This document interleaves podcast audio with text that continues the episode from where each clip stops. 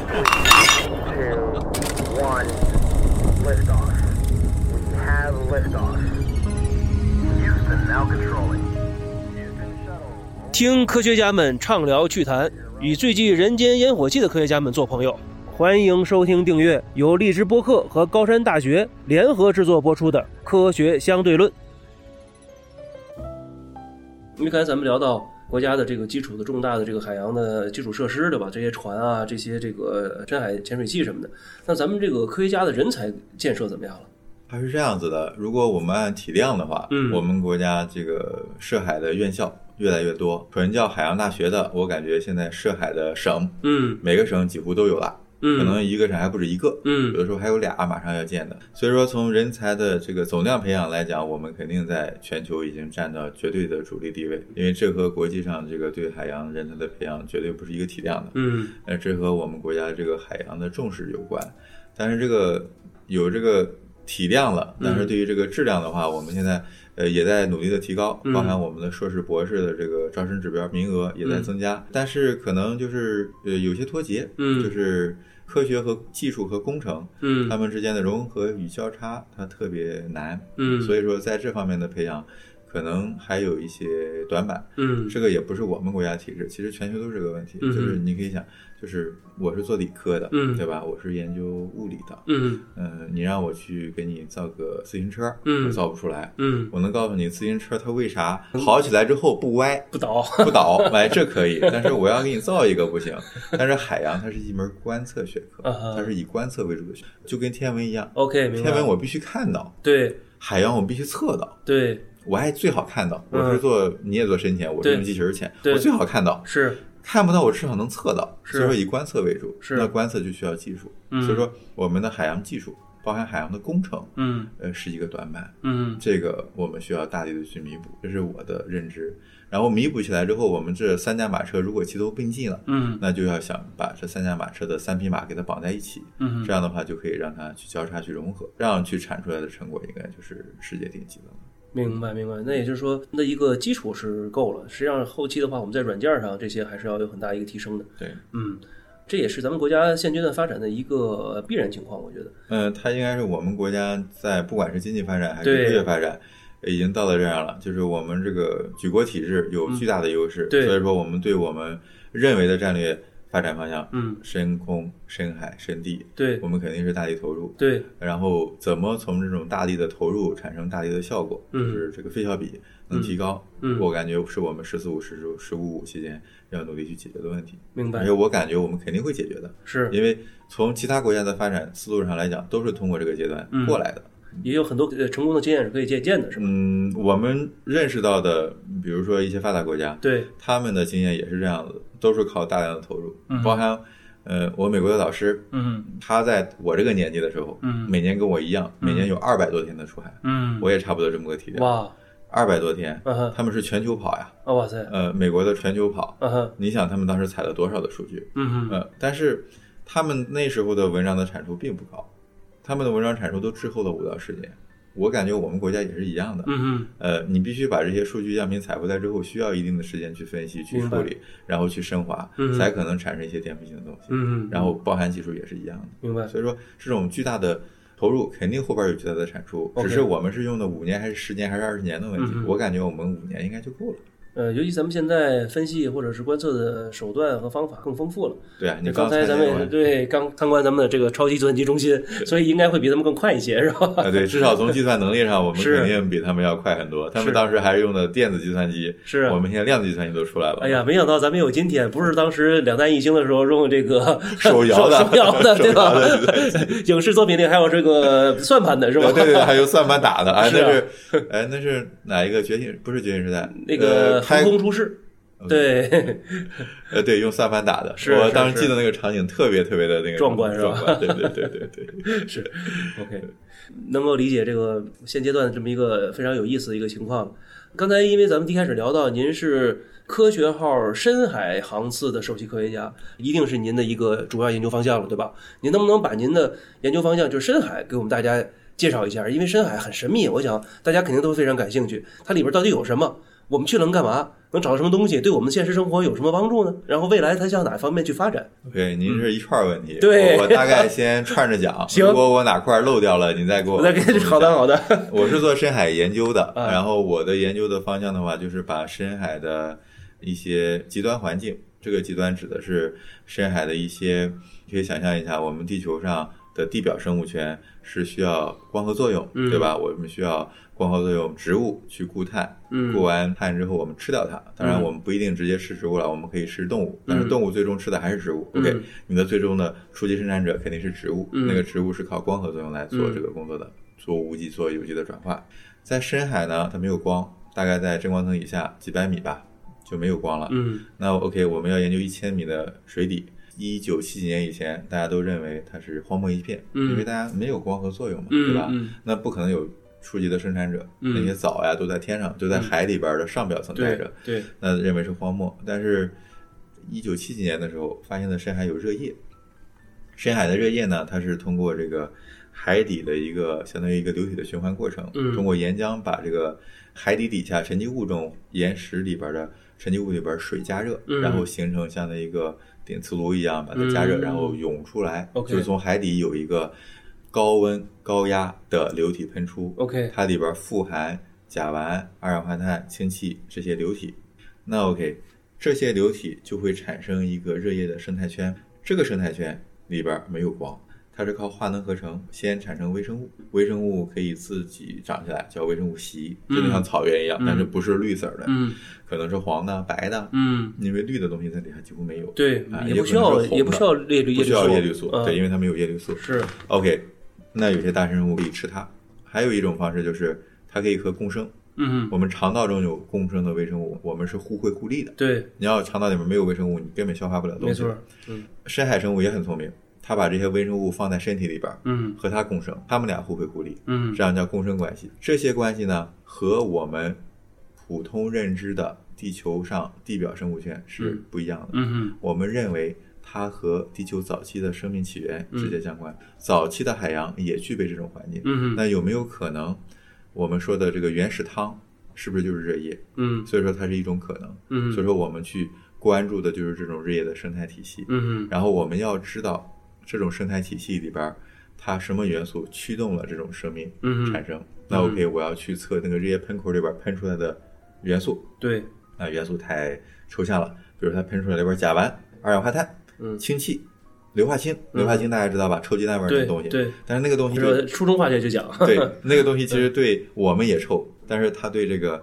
其他的，比如说一些生物，它是需要硫化氢这些东西去生存的，它要需要电子传递。嗯这样的话，它就会产生一些有机物，嗯这些有机物最后慢慢的就会聚集起来，嗯然后产生一些呃大型的生命，嗯，然后就会有捕食者，捕食者嗯就一些鱼类呀、虾呀、螃蟹呀，就会把它吃掉，这样它会产生一种生态的体系。嗯这个生态体系是独立于阳光的，就是我们现在地球被比如说火山爆发了，嗯然后被厚厚的火山灰盖住了，嗯没有阳光，然后我们地球的人类可能都会很难生存。对，但是它不会受它的任何影响，只要那个日夜在喷，它底嗯下一直欣欣向荣。呃如果你感兴趣的话，去搜一下深海热液，深海热液深海热液，嗯去百度搜，嗯然后就会有很多的照片。嗯如果搜小视频，也能会搜到我们的小视频。明白。这是一种热液的生态体系。它底下这个生态体系的这个生物量大不大？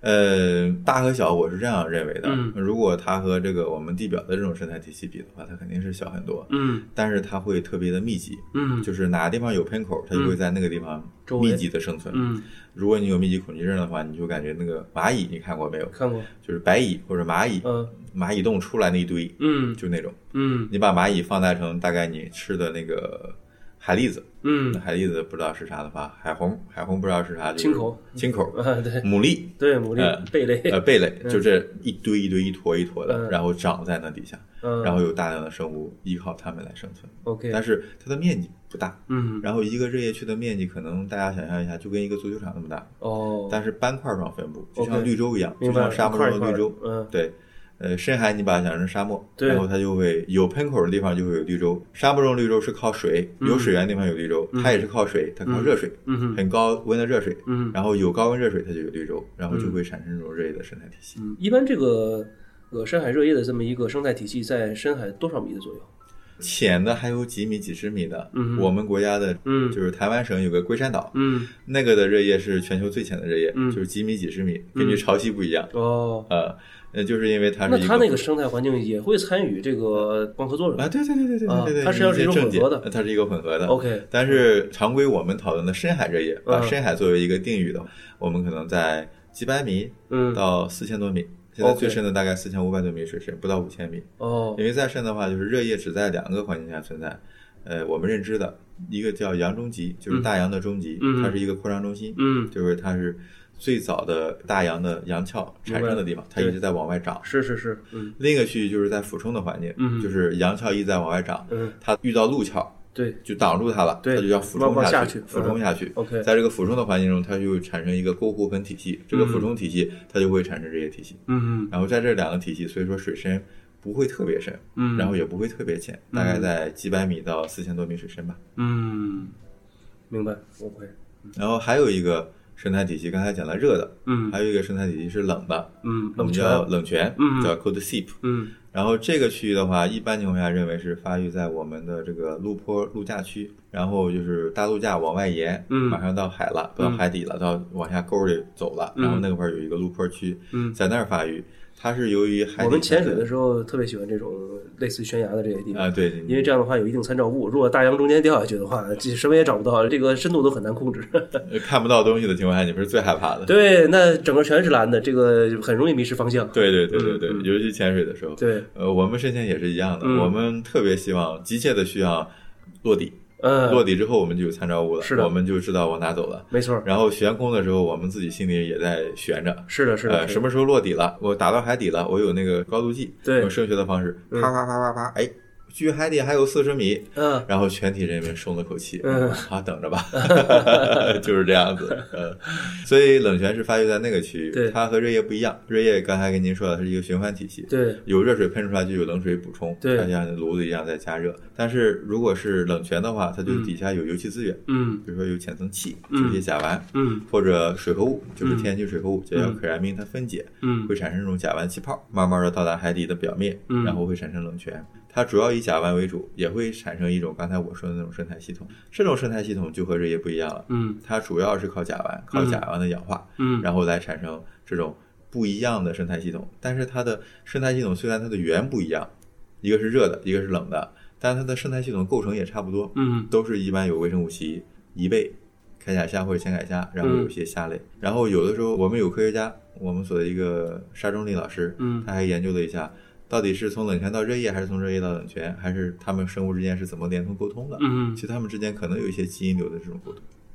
那也就是说，不管是这个深海热液也好，还是冷泉也好，实际上它们都是不参与光合作用，它们的能量来源都是化学能。对，化学 OK，那其实那我觉得这方面的研究，实际上对于外太空其他行星到底有没有生物，其实给了我们一个很大的一个借鉴作用。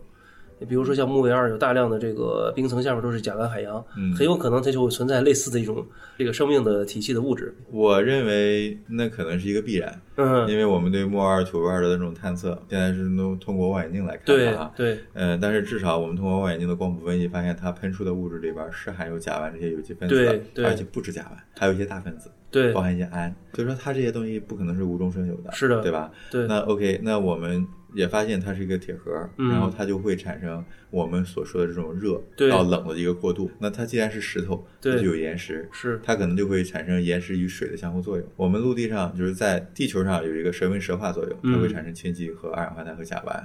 这个可能是我们在 Lost City 那一个热液区，在嗯大西洋那个热液区，它嗯最早的一种生命起源。它的喷涌是碱性的烟囱，嗯大家认为这个地球早期生命起源是在一个碱性环境中。对，OK，它喷出来的就是碱性的烟囱。我刚才没有给大家科普，呃，我们一般情况下喷出来的流体是酸性的，因为里边含二氧化碳，嗯很多的二氧化碳硫化氢，所以说它是酸性的。对，但是 Lost City 那个地方，就是在大西洋中间的一个区域，它是碱性烟囱，嗯。因为它有一个蛇纹石化的过程。这种烟囱，什么过程？跟您说。蛇纹石化，蛇纹石化。蛇就是那个那个最吓人那个蛇，，OK，蛇纹纹路那个纹，嗯。纹身那个纹，，对，然后石头的石，嗯，舌纹石化。哎，化学的那个化舌纹石化，嗯。它就是一个水盐反应过程，，OK，它会把这个就是产生氢气，嗯，呃，如果有二氧化碳参与的话，它就把二氧化碳产生甲烷，我明白了。这，样产生有机物。嗯哼，我们就认为在就是刚才说的木腕、土腕这些嗯。卫星上，嗯因为它是铁盒的，嗯它也会产生这种现象。而且现在国际上已经有计划嗯去做这个相关的工作，就是先用您的火箭把一个飞船嗯，打天上去，然后让这个飞船去飞到木卫二、土卫二上嗯。降落，嗯就像我们的这个天文一样，然后再跑祝融，嗯。像这种东西，对。然后派出一个火星车，我们叫火星车了，我们叫木卫二车，然后这个车呢可以打个洞，呃像这个美国是好奇号打洞还是谁打洞？呃。打不动那个打洞，对对对，呃，它那个洞打不动了，对。呃，我们要打个洞，嗯。打动这个冰层，嗯。把这个冰层打透它，嗯，然后我们放一个机器人下来，然后这个机器人就是深潜器，我刚才跟你说的 AUV，对呀，这个体系你可以想一下，对，把深空、和深海，深海、生命联系起来。嗯。但这个计划真的在运行，而且我今天如果不在录您这个节目的话，啊。我在贵阳有一个会，抚仙湖，OK。我们也在讨论同样的问题。啊，抚仙湖我们两个月之前还去了，那是这个所谓生命的起源。啊，我们就是去那儿，前五季嘛，前海五季，我们就是去那儿 OK 古生所，对古生所没错，我们就去他的那个基地哦。来讨论这个问题。，OK，他们的那边邀请我，嗯。因为他们知道我做海洋嘛，嗯。也是对生命感兴趣，所以说他们也在讨论同样的地外生命，我们有没有可能去探测嗯它有没有存在。嗯哼，我们准备建这么一个学科的同时，我们也要去做和那些国家一样的这种思路。对，那实际上最后这就是一个交叉性的一个大学科了，涉及到这个深空、深海和深地相结合，再加上生命科学，嗯，嗯，要解决我们人类最需要知道的我们从哪来的问题。对。所以说你要解决这种最本源的问题，嗯不是一个学科嗯或者大打都能解决的。刚才您总结的特别好，嗯哼它几乎包含了我们国家的重大战略三深的同时，嗯哼还结合了我们的这个人类起源的这种东西。嗯这种东西才是大学科，嗯哼，才是我们需要集中国力需要做的事情。明白。那反过来说，您所研究的深海这块儿和我们现实现在有什么直接的意义吗？就是比如说，我们通过科普，小伙伴们都能够呃去了解这一块儿。那么，是不是自己有机会去参与，或者是能够用上它转化的产品，有没有这个可能性呢？这样，我觉得深海资源是一种我们国家的战略资源。嗯我们大概从上世纪七八十年代开始要做的这个热液硫化物，包含有多金属结合结壳。最近我们有这个稀土资源，嗯大家知道我们国家是全球稀土资源的一个大国最丰富，的国家。对，但是呢是轻稀土，然后我们在深海发现了很多的重稀土。哦这个轻重我可能弄反了，嗯反正不管，反正是另一种形式的稀土。，OK，然后这个区域的这种稀土的话，可能是一种战略储备资源，嗯这是我们能想到的这种矿产资源。嗯但是我们这个年纪哈，四十多岁的人，嗯可能未来能用上它的可能性不大。嗯但是听众可能有这个零零后、九零后，或者更年轻的，我感觉还是有希望的。嗯它是一种战略储备吧。，OK，包括您说的可燃冰什么的，可燃冰啊，嗯另一个就是可燃冰嗯，包含深海的油气资源。对，其实深水的油气资源大家已经都用上了。是我们其实很多的油气资源都是从深水采上来的。中海油，中海油，嗯如果这个有广州的小伙伴儿，或者是深圳的小伙伴或者是香港的小伙伴儿，嗯我们的深海一号已经投入了，它是一个深水的一千五百米的钻井平台，石油平台已经开始采了。嗯它可以供湾区，我忘了具体数字了，反正百分之多少的这个湾区的整个天然气的用量是够的。嗯所以说，你可能打开燃气灶，点的那个油，就是点的那个气儿，就是深海来的。哇嗯，哦，这怎么没想到啊？我还以为这个距我们现在使用还有一定的距离呢。真的就这么近，哦因为那个深海 一号就在陵水外面，，OK，它就是给湾区做服务的。在陵水啊，陵水不是呃，海南的外对，对，它通过管道过去，然后给这个整个的湾区珠珠三角珠三角，对，哦。我们叫大湾区，嗯对，给它做这个能源支持，嗯。所以说那块儿已经用上了。嗯。然后另一个就是我们渤海，嗯。就是山东的小伙伴和这个辽宁的小伙伴。嗯。渤海其实很多的油气田，嗯。然后我们其实点开燃气灶烧的，除了这个俄罗斯的以外，就是我们自己国家的这个海里的油了，嗯，就是这样子，嗯。海里的气儿，对，嗯，但是您说到这个开发啊，那我其实我另外一个比较关心的或者比较焦虑的一个点又出来了，包括像我们太空一样，虽然说你看我们人类还没走多远，太空表面就已经布满垃圾了。现在变成了太空垃圾的回收，成了一个未来比较可行、短期内可见的一个商业模式。可是海洋呢，我们好像一直在向海洋索取，一直在向海洋去倾倒这些垃圾，对吧？现在呢，我们都知道，在马里亚纳大海沟底下都发现了塑料了，是吧？所以说这个这种矛盾我们怎么解决？我们一方面又要大力的去开发，同时呢，在我的这个印象当中，人类的过往经验来讲，好像就没有在大力开发的同时能够大力保护的。这个怎么办？这个我觉得是一个真的是挺棘手的一个问题啊。您刚才讲的都是一些深海的东西，其实我们国家吧，现在最多的对海洋的索取其实是通过这个捕捞，和海水养殖，大家吃的鱼、对吃的虾、蟹这些东西。对，我们现在提出了一个概念叫生态牧场，嗯嗯，就是呃你可以想象一下，在大草原放牧，嗯，对？吧？我们其实，在放牧的过程中，现在内蒙已经开始就是今年放这块儿，明年放那块儿，嗯开始这种轮作制了。嗯嗯嗯然后为了保护环境，然后我们以前那种养殖的话，就是通过网箱，通过做虾池子、嗯挖坑，嗯然后这种养殖的话，就会投入很多的这种饵料，这是需要花钱的，花钱买的。对那你这种密集养殖，它肯定有病虫害嘛，对，就是投入各种农药了，对这个毋庸置疑的。是，我们也提出了一种就是生态牧场的概念，嗯当然全国现在都在做，嗯就是我们不去破坏这个环境，而是嗯我们去修复它的环境。比如这个环境现在已经不适于养鱼了，嗯因为底下是泥滩。OK，那我底下给它扔了很多的礁石，那样的话就会引一些水草在这儿长起来，嗯然后慢慢就会产生一个生态系统。有了这种生态系统的话，我们就会投一些鱼苗，嗯当然鱼可能难一点儿，我嗯们投一些扇贝苗、嗯海参苗，嗯呃这些东西，嗯呃宝海鲍鱼，嗯这些，那我们就可以在不破坏环境，还在保护环境的同时，嗯我们拿到效益。然后这块的海洋环境会慢慢的好，因为它是相当于是野生的，嗯，我基本上没有给它投饵料，对。因为那个区域太大，你也不可能投饵料，是，所以说这就是我们提出了一种新的概念，而且现在在全国都在推广。嗯。我们这个汪洋副总理还去视察过，所以说这是我们未来要做的工作。我们中科院成立了一个海洋牧场的工程的实验室，也在做相关的工作。这个海洋牧场的这个实验室在哪个城市呃，就在我们青岛，？OK，呃，中科院的海洋牧场工程实验室，这个名字就是大概这个名字。啊，然后我们所的这个杨洪生副所长，杨洪副所长他嗯是我们实验室的主任，嗯然后我也是那个工程实验室的一员，哦所以说我们也做了很多和工程相关的这种工作。对，对，弄来弄去，其实还是海鲜是刚需。海鲜真的是刚需，是做海洋的，就是要比做航天的要美很多，就是咱们随时都能吃到海鲜，是吧？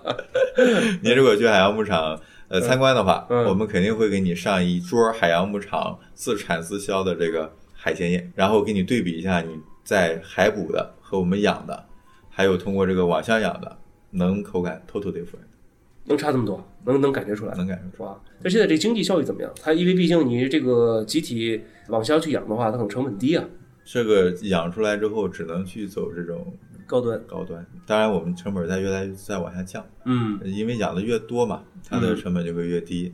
然后我们现在还给它做各种监控系统，嗯因为嗯我们要监控它的安全，嗯呃，这个生态安全是很重要的。嗯对，然后我们要监控这些就是养殖的这种情况，它到底长成什么样了。嗯所以有各种，就是小伙伴如果对这种感兴趣，你不管是学机械的、电子的，还是光学的，还是学通讯的，嗯都可以有用武之地。而且这是一个朝阳行业，做这个东西不用担心。然后国家会大力的扶持的同时，你其实是在保护环境的，从环境索取一些东西。嗯，我认为这是一个很好的方向去做。对，这是一个非常好的一个模式。实际上，我们是在恢复海洋生态的同时，然后得到了产出和馈赠，对，对吧？而不是我们当然以前是我们破坏海洋，同时我们得到收获和馈赠，这是正好相反的。对，而且还得补充一下，我突然想起来了，我们最近呃不是我提出来的，就是嗯我们这个实验室提出个概念，就是把海洋生态牧场嗯，和风电哦，连起来做，嗯因为我们做海上风电嘛，对。我们必须在那个海上风电那个地方立那个风塔，对。风塔这不已经相当于我在海里边有构筑物了吗？对，我就结合这个风塔，然后来进行相关的养殖。，OK，然后在风塔的周围，我再布点东西，它成本就会降低很多。对然后风电的产生那个电能，嗯还可以为我海洋牧场发电，对，让它让它用。所以说这种海洋牧场需要什么电吗？需要呀，它监控监测也需要电的，呃，但这是很有限的，很有限的电。对对，嗯呃，最简单的办法就是我用那个小风叶就可以了。嗯，但是如果说它可以有大量的就是往外供的话，就是他在做生态养殖的同时，还可以做风电，是的，对是的，这样就一次投入两种产出。对。因为你本来那个桩子也要打在海里边儿，对对对，和新能源相结合的，毕竟这个呃，如果中国沿海的这些风力资源都能用上的话，那其实为我们国家的这个再生能源其实解决了极大部分的一块儿了。对，而且我们和中葡就葡萄牙之间还有合作 OK 我们再给他推广我们这个概念，OK，对，让他们也在，因为葡萄牙也有同样的问题，嗯。在它的沿海在开展这些事情，嗯。我们也在推进，是。就是我们已经开始做概念输出、对，设备输出、方法输出、然后技术输出，数据输出。他肯定得买咱们东西。咱们这个全世界最大的风力发电和太阳能发电的这个生产设备厂商都在中国，而且占了对百分之九十的市场。对，然后附送它海洋牧场，啊，对，是你不仅发电，还有海鲜，全套的。嗯，哎，真的是科技的想象，真的是没有边界啊，什么都可以创造出来。嗯，呃，那张老师，您个人有什么未来的一些计划，或者是呃梦想吧，基于在海洋这个领域的。其实，嗯，刚才聊那么多，一直没聊我自己的专业。其实我是做这个深海的探测技术，OK，然后我是做光学光谱学，嗯然后应用在深海。当然了，我的梦想肯定是把这个技术运用的越纯熟越好。嗯嗯我们现在已经可以搭载刚才跟您说的这种各种载人潜器，嗯做相关的这种损失的工作。对载人潜器不管待多久，对于这个地球来说是一个损失。对，但是我要想知道，比如说这个日夜冷泉的生态系统它是怎么生存的、演化的，嗯那我就需要长期在那边盯着。对，所以我的梦想就是在海底建一个光学光培的实验室。这个实验室呢，可以长时间的通过光学的方式监测，然后不会破坏这个生态环境。呃，那它需要个实验室吗？那一直放那儿一个这个对，它 AUV 啊，是它是实验室的概念 OK，就是一个空间站和实验室的概念。嗯，但是它可能不需要人，嗯只是把设备放下去。但是我们的理念是这样子的，就是我们不去破坏它，嗯因为深海的环境特别脆弱。嗯我们如果大规模的去采样，嗯然后可能会破坏它的环境。嗯所以我那个系统的名字叫 REAP，就是在国外待过，墓碑上 REAP 哦，那个 REAP，OK 安息的意思。OK，但是我取的那个名字是因为我叫 Raman Insection 曼就是插入式的蓝板探针。OK 没问题，REAP。嗯，一开始起完这个名字之后啊，嗯呃，很多人就说不太吉利。张老师不太吉利啊，安息了，而且在墓碑上放着。啊，然后我给我另一个老师叫郑荣安老师，海大一个老师，我们讨论了一下，我们这个是 Rest in Peace，哎，一个是这个，对。另外一个就是其实不是我们 rest in peace，而是说我们让他们安息，，OK，我们让那个生态系统安息。嗯。我那个光是没有破坏性的，嗯。就像你用那个激光笔一样，嗯。我把这个激光笔打一下那个背，嗯。打一下那个虾，嗯。打一下那个可燃冰，嗯我就知道它的状态了，嗯我不会杀死它，嗯我连干扰它都不会干扰它。所以说我们的概念就是，我们不去打扰它，我们只做一个观察者，我们不去破坏它。我能够想象得到这个的事情的问题啊，因为它不像太空，太空比如说我们把发一个卫星上去，对吧？它的能源问题是可以自己解决的，因为这个太空的这个太阳能的辐照率是辐照强度是地面的四十倍，所以它可以长期在轨，呃，运营没有问题。可是在，呃深海，它能源是个事情啊，我们必然要脱缆。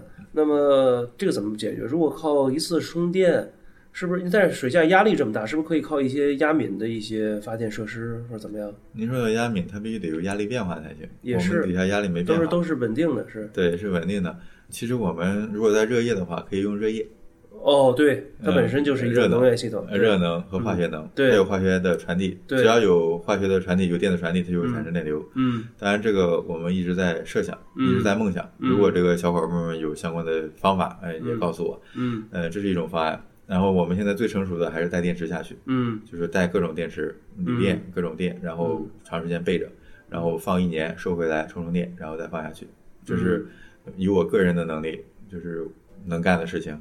但是我们国家现在已经投了好多钱，十几个亿，在东海和南海建观测网，我们也有在呃冷泉嗯。做的一个节点。嗯所以等那个网是一个另一个国家重大基础设施。嗯你昨天看的是一个科学号科考船，嗯是国家重大基础设施。嗯。这个网呢是另一个国家重大基础设施，嗯。是我们中科院的声学所嗯和同济大学嗯作为双法人机构，嗯。就是他们俩共同承担。然后同济做这个东海网，声学所做南海网，嗯然后在南海网里边会设计这个冷泉的节点，嗯我们就会不出意外的话，在未来的几年，你就会在看到冷泉生态系统的网上直播。嗯，我们就可以把那个高清信号嗯和所有的数据实时的无压损的传回来，因为有光纤嘛，嗯你就可以看直播了。嗯每天你感兴趣，打开网页你就看那个你喜欢那个贝还活着吗？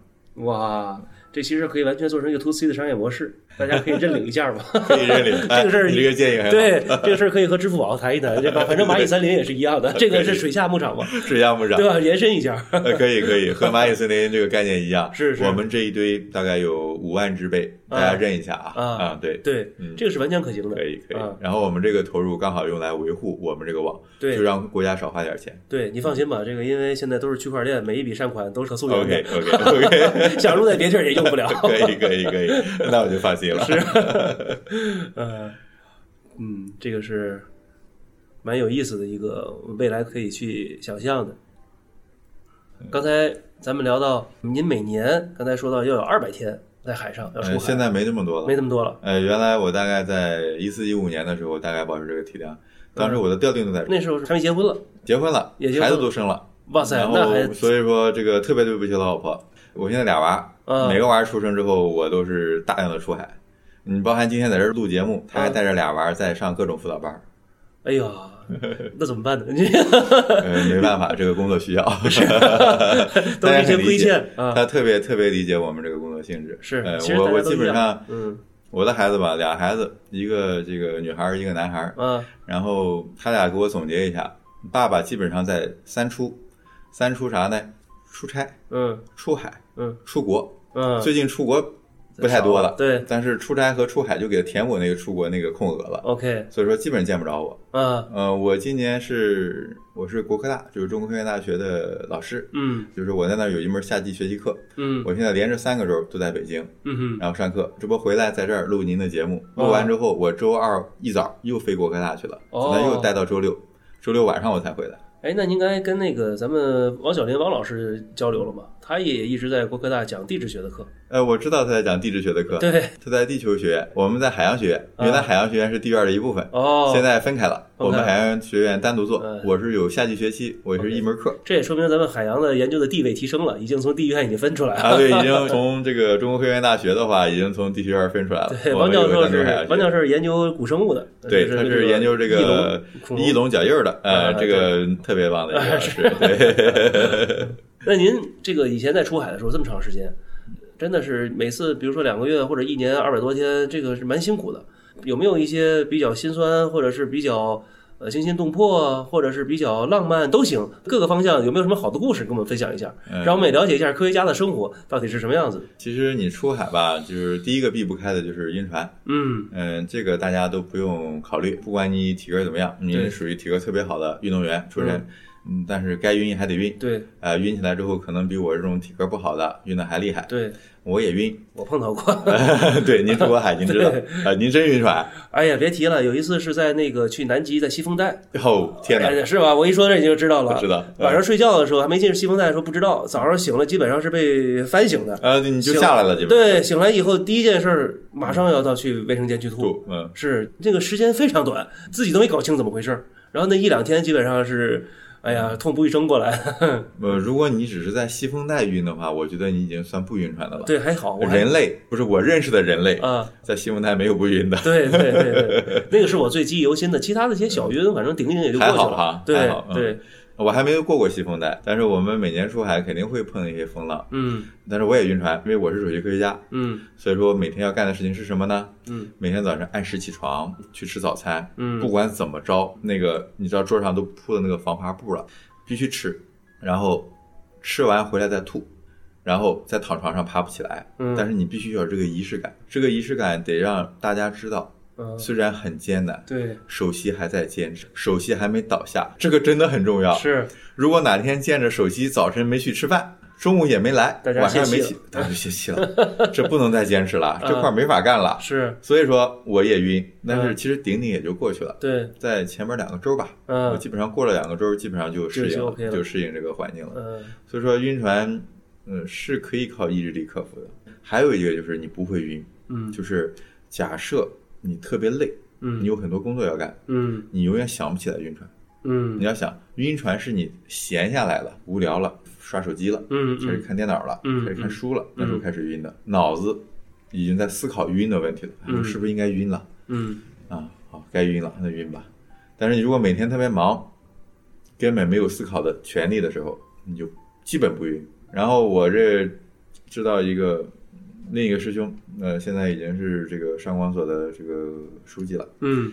呃，他当年在这个做这个我们叫船载激光雷达，当时他是旁边放个桶，嗯。这边做着激光雷达调试，因为这个激光雷达是博士论文，他必须得做出来，吐一口调一下，吐一口调一下，嗯，就这么简单。下来，嗯，都是可克服的，哎没有那种说晕了之后必须返航的。啊，也有这种，但是我只是认为她的意志力不够坚强。啊，是有些女生是这样，嗯。我有时候一周见不着她，女孩子一周见不着，嗯。就没见去食堂，嗯。就很吓人，嗯。所以我们就会，呃，每天，因为船上不可能只有一个女生，嗯就会有一个女生专门负责去看看她，去看看几个晕船的，嗯也有那种一周下不了床的，哇真有那种。是呃，减肥效果特别明显。啊是，对，如果女孩对减肥感兴趣的话这也太，痛苦了，不过 这个比节食减肥还管用，不止节食了，对他把里边东西吐出来了。是是是，对我的天哪，这也太痛苦了，不建议用这种方式。不建议，呃，不推荐，不推荐嗯，而且这个成本太高。是，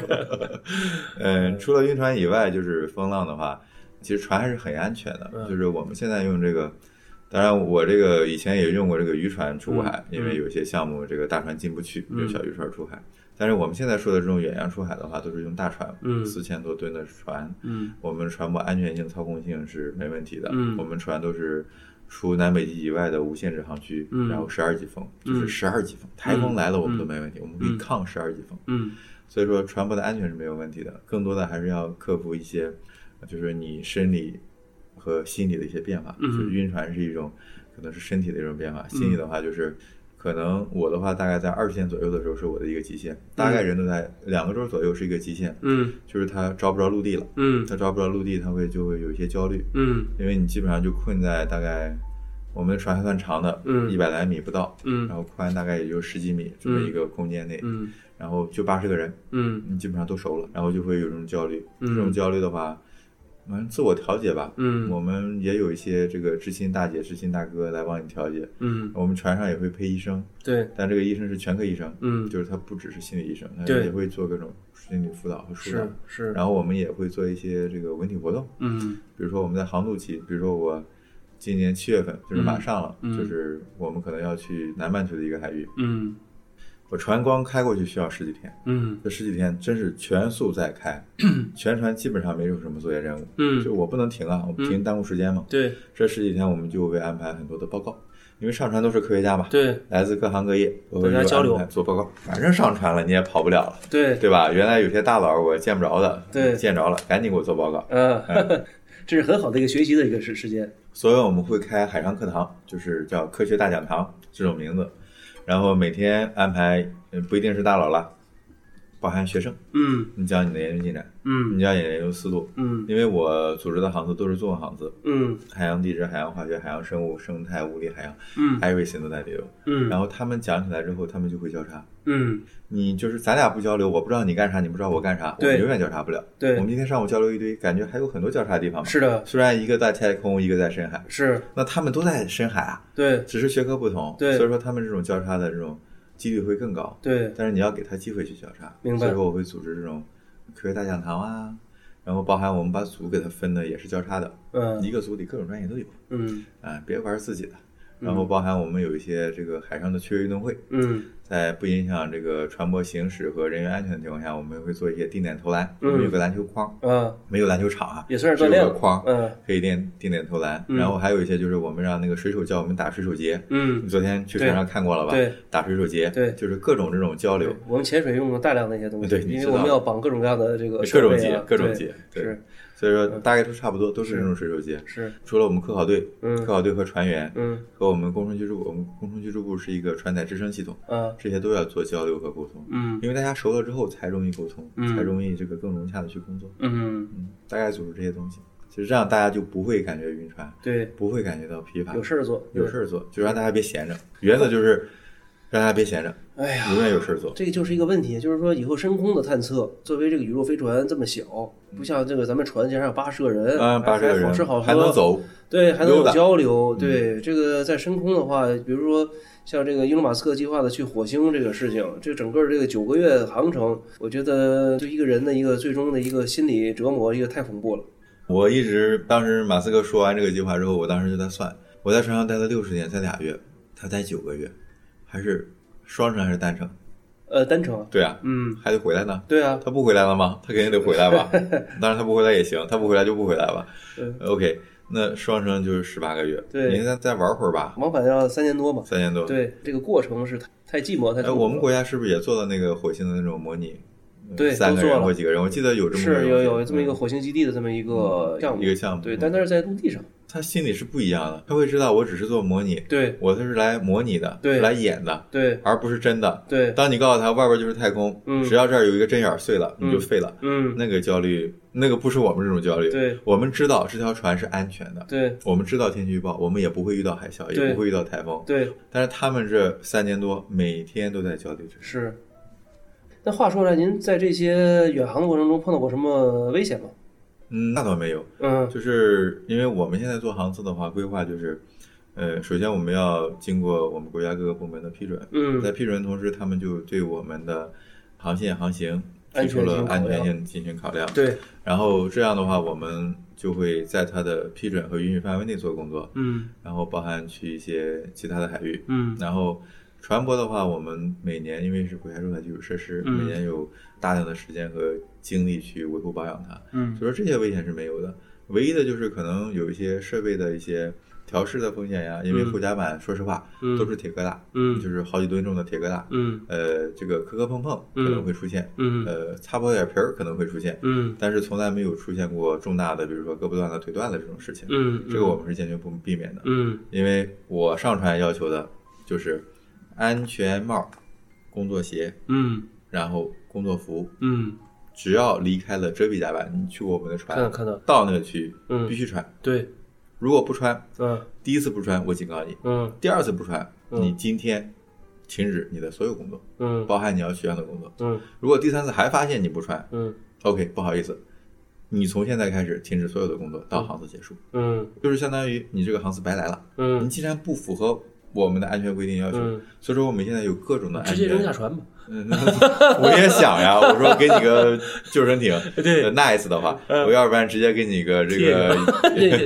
救生圈但是呃不符合我们国家的规定，是是这个。所以我们只能是这样子。但是呃，我既然把这个规矩立上了，嗯。那 OK，全船执行的都特别好。嗯我们至少我带队的这些安全。是很有保障的。是。当然，你手指头扎破了，这很正常，对。嗯，这个就不要来找我哭了。是。但是我保证你手指头扎破了不会影响你作业，啊呃，给你个创可贴就够了，啊就是基本上是创可贴可以解决的问题。船上有酒吗？船上没酒，船上禁酒，禁酒嗯，对啊不能，喝。所有的中国的科考船嗯。是禁酒的，嗯。呃，我知道的美国的科考船也是禁酒的，俄罗斯但是的俄罗斯的应该不禁吧，我不太清楚。对啊，俄罗斯好像没有酒也不行。我敢，嗯 呃，但是美国科考船是这样，嗯。他们那个就是船长嗯。会有一个小酒柜的钥匙，嗯。然后呢，特别好玩，因为我经常在美国出海，这个嗯。如果有一个事情需要庆祝，嗯。比如说我当时博士论文做成功了，嗯。那个实验做好了，嗯然后我老板是首席，嗯就是我的导师是首席科学家，嗯他就跟船长沟通，私下沟通，嗯。说，嗯，今天晚上，哎，张鑫这个博士论文基本上有着落了，嗯我们要就是庆祝一下，，对，然后大事大事儿，然后他就问我老板收钱，嗯。交现金哦，嗯。嗯，十美金一瓶儿，嗯那个小啤酒，你知道吧？嗯就是那个十美金一瓶儿，买吧，基本上人手一瓶儿，我老板就出血了，嗯吐血了。啊呃，那也就是说，船长是让自己可以随时喝的，呃，那就不知道了。他但也是是，很爽的呃，对，但但是限制区域啊必须在这个呃餐厅的范围内，或者说我们在这个嗯 RV 的那个有一个月池吧，我们二位从中间房，啊必须在这个区域内把酒喝完，把酒瓶还给我，嗯。然后我看着你清醒的走的。对，那那什么呢？那个抽烟呢？呃，抽烟我们有吸烟室，哦，全船只有一个吸烟室抽，烟是允许的。呃，抽烟是允许的，啊有一个吸烟室。OK，呃，然后所以这个经常看见那种老烟鬼，这个嗯着急下班，嗖嗖嗖嗖往那儿跑。嗯吸烟室就在餐厅旁边，嗯他宁愿不吃饭，他也得来两口，啊，是这样子。明白明白了。